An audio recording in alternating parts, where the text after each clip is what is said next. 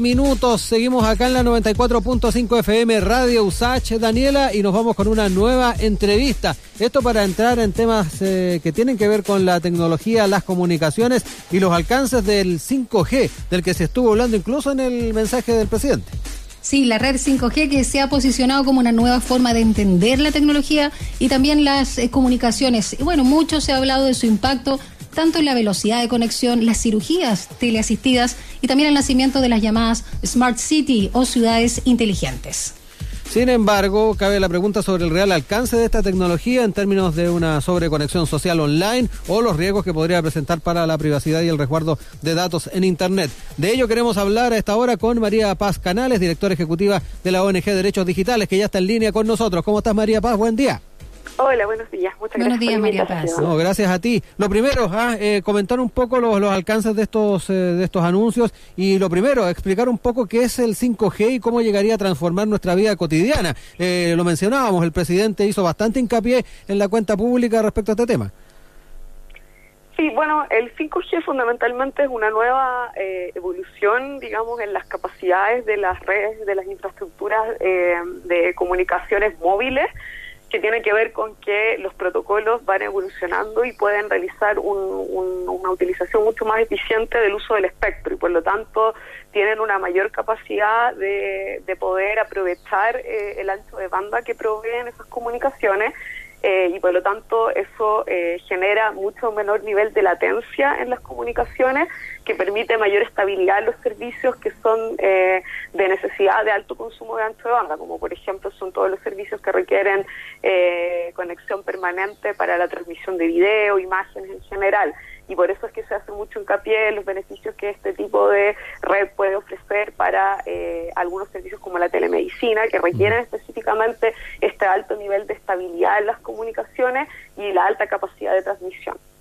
Es 10 veces más rápido que la fibra óptica, María Paz, y cuéntanos un poco también de la frecuencia que tiene justamente el 5G. Claro, eh, el tema de, de, si es más rápido, digamos, de nuevo, siempre es una, una, cuestión que depende más de unas consideraciones técnicas, de lo cual yo no soy experta, yo soy abogada, digamos, que trabaja en materias de tecnología. Eh, por lo tanto, no podría eh, atreverme a afirmar de manera tajante que efectivamente es más rápido que la fibra óptica. Lo que pasa es que finalmente las infraestructuras de telecomunicaciones, para que puedan ser aprovechadas en su plena potencialidad, tienen que estar eh, estructuradas de alguna manera para que funcionen en diferentes piezas articuladas que le den esa plena capacidad de uso, porque el solo protocolo del 5G, digamos, y la, el desarrollo de las capacidades de los estándares de 5G, si no va acompañado por una mejora de las infraestructuras efectivamente que posibilitan que esa comunicación mantenga toda su capacidad en cada una de, los, de las piezas, digamos, que transita, eh, efectivamente no se puede aseverar que al nivel del usuario final tú vayas a obtener ese nivel eh, de velocidad eh, de conexión teórico que es el que se afirma respecto de la capacidad de la red. Entonces es medio como complejo poder hacer una afirmación absoluta acerca de cuál es la capacidad porque va a depender de ca cada uno de los componentes uh -huh. de los cuales depende el funcionamiento de esa red esté funcionando su plena capacidad y se ha desarrollado de acuerdo a los criterios más óptimos. Además, no se ha investigado tanto del 5G como el 3 y el 4G hasta el momento. Lo que pasa es que el, eh, esos son protocolos, digamos, de avance del, del uso de las redes de, claro. de, comunicación móvil y efectivamente hay mucha investigación del 5G desde hace muchos años, mm. pero el punto es que eh, es como, como lo decía en mi respuesta anterior, una, una cuestión es lo que uno analiza claro. teóricamente acerca de las capacidades y otra cosa es cómo se produzca de, efectivamente el despliegue y las cosas que se van eh, investigando y se van como eh, teniendo por ciertas una vez que esas redes se encuentran desplegadas. Y en ese sentido, efectivamente, como el 5G es de mucho más, eh, más reciente despliegue en todo el mundo, o sea que en Chile recién estamos con esta discusión, pero en otros países igual es de relativamente reciente despliegue. Uh -huh. El año pasado vimos grandes discusiones sobre el tema del despliegue 5G en Estados Unidos, en el Reino Unido, eh, en China ya hace varios años están con el despliegue de, de, del 5G. Re, recién hay muchas de esas cuestiones que se están discutiendo y por eso es que muchas de las preocupaciones que vienen en los aspectos que se estaban mencionando cuando ustedes hicieron la presentación de este segmento están todavía en discusión.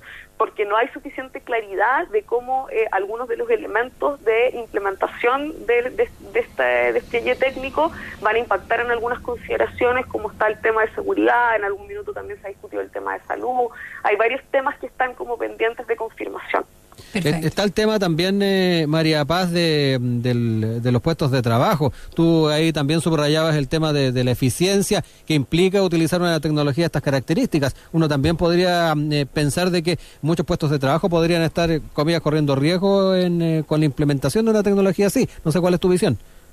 Lo que pasa es que eso no tiene que ver fundamentalmente con la implementación de la red 5G. En el fondo, la red 5G lo que genera es una capacidad para poder sacar el máximo provecho de algunas implementaciones tecnológicas que ya existen. Lo que pasa es que como las redes hoy día tienen una capacidad mucho más limitada de transmisión y tienen mayor estabilidad, la, o sea, perdón, menor estabilidad la conexión, la implementación de 5G posibilita la masificación del uso de estas tecnologías, como el Internet de las Cosas a nivel eh, domiciliario o a nivel de usuario final, pero también a nivel industrial, todo lo que estábamos hablando también al principio de telemedicina, posibilita, por ejemplo, todo lo que estamos discutiendo hoy día en este contexto de pandemia, el poder generar eh, mejores redes para sostener el teletrabajo, eh, las interacciones de educación en línea, todo ese tipo de cuestiones, evidentemente, al haber mayor capacidad de las redes, tiene eh, un mayor potencial de poder ser explotado. Y eso puede eh, en, el futuro impactar, por ejemplo, en tema de puestos de trabajo porque puede conducir efectivamente que a través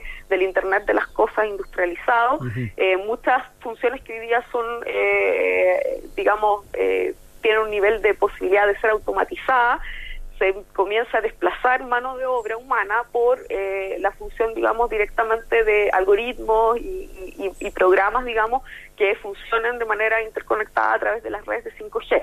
Pero eso en el fondo no es una consecuencia del 5G, es una consecuencia de eh, cuál sean las políticas públicas que se adopten en, términos de cuál queremos que sea el rol que la tecnología cumple en el futuro del empleo. La, 5G es como el vehículo, es la carretera que lo posibilita, pero si queremos transitar esa carretera o de qué manera o con qué reglas la queremos transitar, depende de componentes que son de política pública. María Paz, ya que eres especialista en derechos digitales, cuéntanos si existirían riesgos para la privacidad en Internet. Eh, bueno, una vez más, sí, como tú lo señalas, tiene que ver con, con el uso de este vehículo, ¿no? Esta carretera, como le llamas al 5G.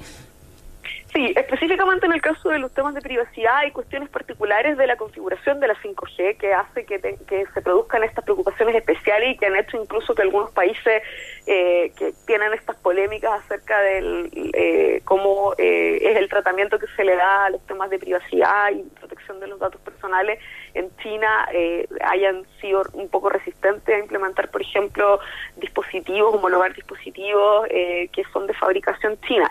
Y esto tiene que ver con que la misma naturaleza de la 5G, justamente para proveerle de esta estabilidad de conexión de lo que yo he hablado, eh, requiere que se haga una implementación mucho más granular de antenas para poder proveer el servicio. Se utiliza un, un despliegue de unas denominadas microantenas y por lo tanto el, resultado de este despliegue particular de la constitución de esta red, justamente para dotarla de esta mayor capacidad y estabilidad, hace que si uno eh, accede a los datos específicamente de comunicaciones a través de la red 5G, la posibilidad de triangular las ubicaciones y por lo tanto poder inferir los hábitos de las personas que utilizan esa red es muchísimo mayor y por lo tanto tiene un potencial muchísimo mayor para la vigilancia, eh, ya sea eh, por organismos estatales que pudieran acceder eventualmente a esa información, por las mismas mm. compañías de telecomunicaciones a cargo de esa información o por actores maliciosos que pudieran eventualmente tener un acceso a esta información. Y ahí es donde se forma entonces toda esta polémica que había entre China, Estados Unidos,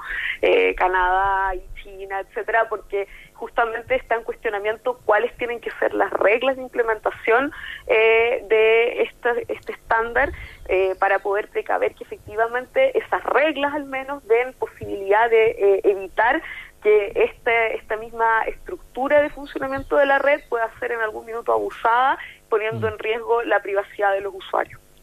María Pacia, para ir cerrando, eh, ¿han podido tener eh, también feedback con las autoridades de, telecomunicaciones, el poder también plantear algunos o recomendar algunos protocolos eh, con miras a la implementación de esta tecnología?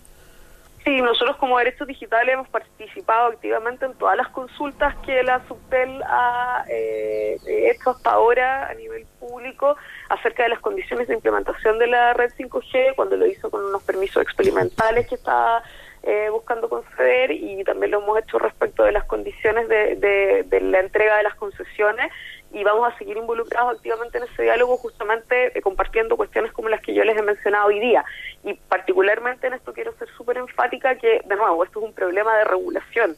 Eh, hay que eh, pensar que efectivamente esta red tiene mucha potencialidad de beneficio para la comunidad, pero el tema es que para que ese beneficio sea real y no se transforme en, algunas de las amenazas que hemos visto, particularmente en los temas de privacidad, eso tiene que ir acompañado de una regulación que sea detallada y sensible en estas materias. Y eso es lo que nosotros le hemos eh, insistido a la Subtel. de la misma manera, otro punto que no hemos hablado hasta ahora y que es importante dejarlo remarcado al final, que, eh, porque está vinculado con lo que ustedes mencionaban del, del discurso del presidente, hay que ser muy cuidadoso, porque si bien esta red puede aumentar las potencialidades, es una red que eh, está destinada eh, fundamentalmente a servir de mejor manera a aquellos que ya tienen hoy día cobertura de, conectividad.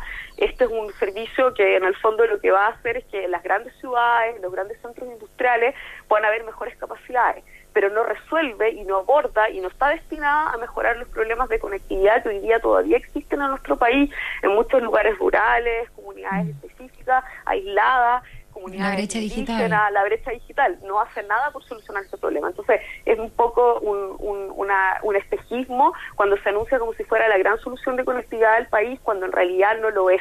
Contribuye a mejorar la calidad de los ya conectados, pero no resuelve de ninguna manera y tiene que haber otras políticas públicas que estén destinadas a alcanzar de mejor manera a todos los ciudadanos. Tampoco hace nada por el tema del acceso en términos económicos eh, y eso también es un problema que hoy día con la pandemia lo hemos visto reforzado y que necesita eh, eh, poder tener atención de las políticas públicas. ¿Eso lo recomendaron ustedes, perdón Daniela? ¿Eso lo recomendaron ustedes, María Paz? O sea, sí, pero el, problema es que el contexto en el que se hacen las consultas de este tipo eh, específicamente son de carácter técnico. Entonces, fundamentalmente ellos consultan por las características técnicas que ellos debieron exigir a los futuros concesionarios o permisionarios de este tipo de concesiones. Eh, el punto es que nosotros permanentemente como derechos digitales estamos vinculados con la Subtel, la Subsecretaría de Telecomunicaciones y el Ministerio respectivo para hacer ver estos puntos. Nosotros participamos de un Consejo de la Sociedad Civil eh, que existe en, en Subtel también, donde permanentemente, junto con otras organizaciones de sociedad civil, llevamos estos temas pero eh, es súper complicado poder combatir, digamos, con estos anuncios que son así como pirotécnicos, digamos, de, del gobierno y que como a veces la gente no tiene la información completa, los confunde y los hace creer que realmente esto es una solución cuando no aborda la integridad, la, la integralidad de los problemas de conectividad que hoy día tiene nuestro país todavía. María Paz, cortito, sé que no es tu ámbito de expertise, pero también preguntarte si cuánto sabes o has escuchado sobre el impacto en la salud que tiene el 5G, sobre todo por los campos electromagnéticos. ¿Sabes sí, algo? sí, ese es el, tema que también yo te había planteado, que es algo, obviamente no es, yo no soy especialista en salud, digamos, pero es un tema que ha sido planteado. Hasta hoy día no existe evidencia concreta de que efectivamente, comparado con otros de los protocolos, digamos, existentes previamente en las redes móviles, el 5G signifique necesariamente un riesgo mayor.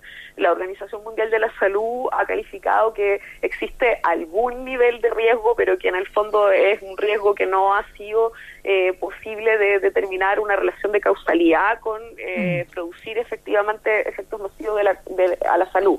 Eventualmente, junto con otros factores, podría aumentar la potencialidad de, generar algún impacto negativo en términos del desarrollo a largo plazo de cáncer y todo, pero no por sí solo y no hay evidencia científica concreta que tampoco demuestre, digamos, esta relación de causalidad alguna correlación eventualmente podría existir y por eso la Organización Mundial de la Salud, no solamente respecto al 5G, sino que en general del tema de las antenas para telefonía móvil, eh, tiene un grado de precaución y por eso es que se evitan instalar, por ejemplo, cerca de las escuelas o lugares, eh, o centros hospitalarios, etcétera pero eh, en general para el promedio de la, de la población sana no hay hasta hoy día identificado un riesgo que sea considerable.